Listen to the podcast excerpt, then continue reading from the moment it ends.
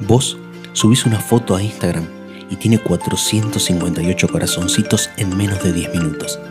Y se plaga de mensajes con dibujitos de bombas y caritas con corazones en los ojos y fueguitos, y palabras como diosa y hermosura, y frases como, ah, bueno, y mira lo que sos. Algunos tipos con nombres raros que parecen de Afganistán o de Irán o de Rusia, te escriben cosas en un idioma inentendible.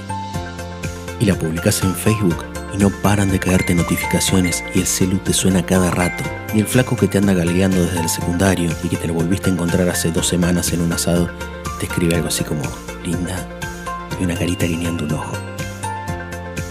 Yo subo una foto en donde salgo más o menos decente y en toda una semana junto seis me gusta. Dos son de mis hermanos, otro es de una conocida que juró ponerle me gusta a las publicaciones de todos porque tiene trastorno obsesivo compulsivo y piensa que si no lo hace se va a morir. Dos más son de unas primas de mi abuelo, que siempre terminan diciendo que me parezco a él. Y el sexto es de mi vieja, pero también le pone me gusta a un montón de frases y fotos que andan dando vuelta por la red, así que no sé muy bien si es sincero. Vos te tomás un café y me decís que es parecido al que hacen en el Café Picarozzi de Roma, a unos metros de la Plaza de la República, desde donde se pueden ver la universidad y el planetario que está bueno porque cruzas la vía Nazionale y estás en dos minutos en el Teatro Ópera. Eh, gracias, señora, prego. Yo quisiera contarte que en el último cambio de aceite que le hice al auto, me descosieron el traste con el precio y que pagué 280 mangos un cafecito mientras esperaba. Así que no viajé a ningún lado ni voy a viajar. Pero me parece demasiado prosaico y lo dejo pasar. Y te invento que con la cafetera express no notas la diferencia. Y te hablo de que en Carrefour hay una promo donde llevando dos cajas de cartuchos de café al segundo te lo rebajan un 70%. Vos rescataste a unos perritos que habían dejado abandonados en la calle. Les hiciste un lugar para dormir con una caja y unos suéter viejos tuyos. Te levantás cada tres horas para darle leche con una cucharita y les hablás y les cantás para que no se sientan solos. Yo, en cuatro días saqué un poto que me habían dejado para cuidar. Cuatro días. Vos vas a un casamiento con un vestido colorado y el cabello suelto.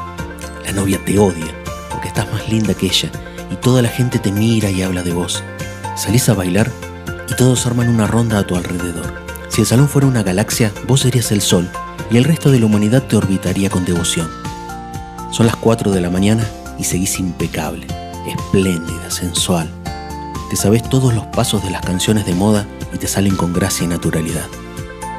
Yo Hace tres horas que estoy en una mesa retirada, más cerca del baño que de la barra, todavía transpirado, porque una tía del novio me sacó a bailar después de insistir como 20 veces. Tiré un pasito creyendo recordar la coreo de los chacales y me jodí el isquiotibial derecho. Así que juego ahora sentado con una especie de sal que hay en un centro de mesa redondo de vidrio y pienso que no debería haberme puesto monio para hacerme el cool porque ya van tres personas que me pidieron más bebida pensando que era el mozo. Me dejaron cuidando dos bebés que se durmieron, un nenito de cuatro años que se escapa de vez en cuando para meterse debajo de las mesas para verle las bombachas a las mujeres, tres carteras, una pila de sacos y una abuela de alguien que está sorda o no me entiende bien por la música o directamente prefiere ignorarme. Y así todo, algunas veces, mientras te cepillas los dientes o subrayas unos apuntes con ese fibrón verde que ya está medio seco, pero no querés tirar por cábala, te das cuenta que hace como tres minutos te estás acordando de mí. Y no sabes muy bien por qué. Pero se te escapa una sonrisa.